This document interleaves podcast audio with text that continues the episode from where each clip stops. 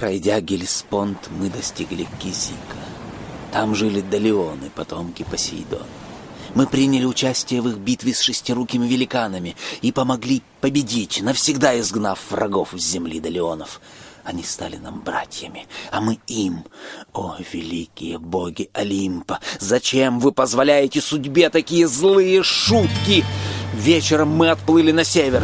Ночью разразилась буря. Ветер переменился и нас выбросило на берег.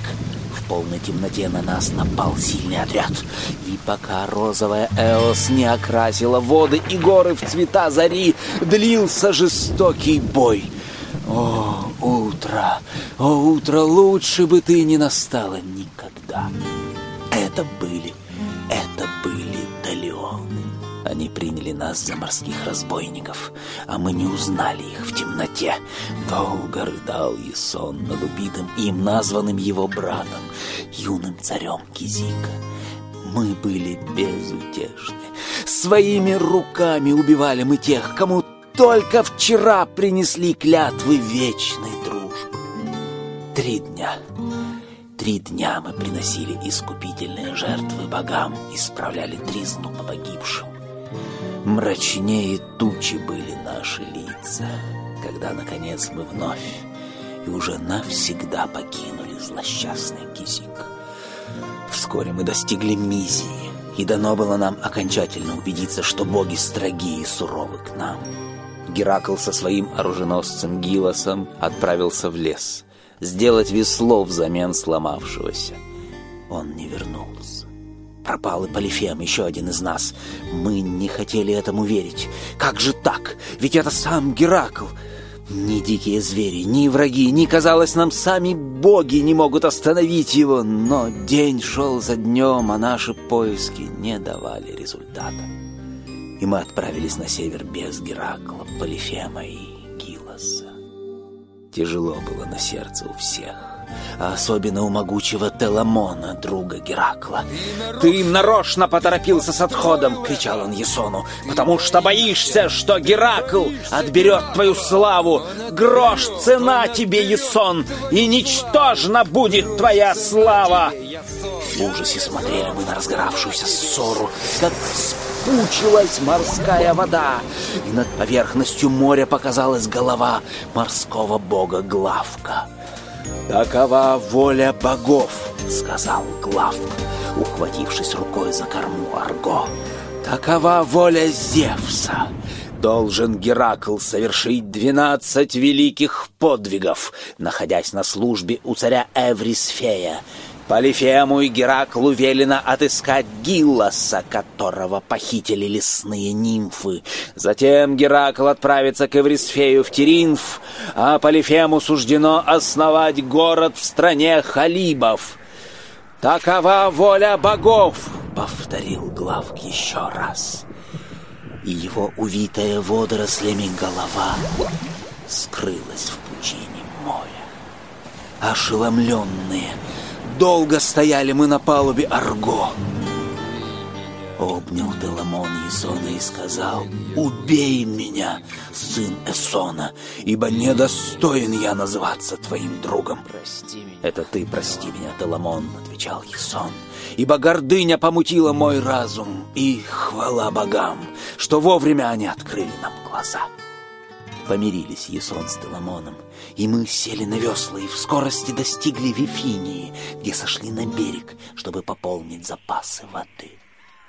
«Эй, вы, бродяги! Убирайтесь отсюда! Никто не смеет высаживаться в стране бебриков, не приняв кулачного боя со мной, амиком, царем этой страны!» Так прокричал нам с утеса огромного роста бородач. «А если вы трусы, и нет среди вас ни одного бойца, убирайтесь и забудьте сюда дорогу!» И долго еще кричал он обидные слова. «Эй, ты!» — крикнул ему Полидевк, сын Зевса. «Клянусь, ты пожалеешь о своих словах! Спускайся-ка вниз!» И посмотрим, кто кого!» Не знал тогда Полидевк, что всех своих противников убивал могучий и злобный Амик ударом кулака. Но не знал и Амик, что на этот раз его противником будет сын Зевса Полидевк, лучший кулачный боец всей Эллады. Перевязали они руки бойцовскими ремнями, и схватка началась. Долго длился их бой, и уже, казалось, Полидевк дрогнул, и гибель неминуема, но собрался сын Зевса с последними силами и нанес врагу сокрушительный удар. И рухнул на землю поверженный Амик, найдя свой конец. Вот так. Не рой, как говорится, другому яму. Сам в нее и угодишь. Страшно закричали собравшиеся на берегу бебрики и бросились на нас. Схватились мы за оружие и вступили в бой. И хоть не было уже с нами могучего Геракла, победа была за нами. Покинули мы негостеприимную страну, переправились через Пропантиду и вскоре достигли берегов Фракии. О, Теламон, Пелей, горячие головы. Вон их сыновья, Аякс и Ахилл бьются на деревянных мечах. Дела нет им до сказок Орфея. Великими героями станут они, когда вырастут. Великими воинами, но... Но почему уже никто не хочет быть музыкантом? Или иссяк Кастальский родник? Кто же расскажет их внукам о будущих подвигах Ахилла и Аякса? О, Мойры, куда заведут смертных хитросплетения ваших нит? Куда-куда? Известно куда. А что дальше-то, Орфей? Ведь не кончились ваши злоключения с этим глупым Амиком. Как приняла вас Фракия?